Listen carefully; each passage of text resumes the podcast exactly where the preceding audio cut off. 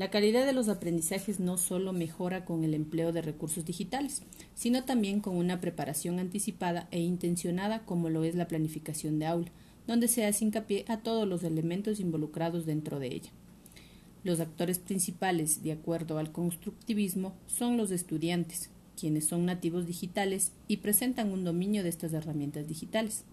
Los docentes, a diferencia de ellos, debemos estar en permanente investigación y actualización para desarrollar estas habilidades digitales, ya que son necesarias en este mundo digital para nuestra labor docente.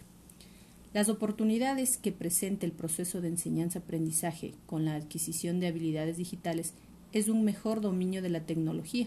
Adicionalmente, crear nuevas estrategias a través de recursos o herramientas tecnológicas para conseguir el fin, que es un aprendizaje significativo en los estudiantes.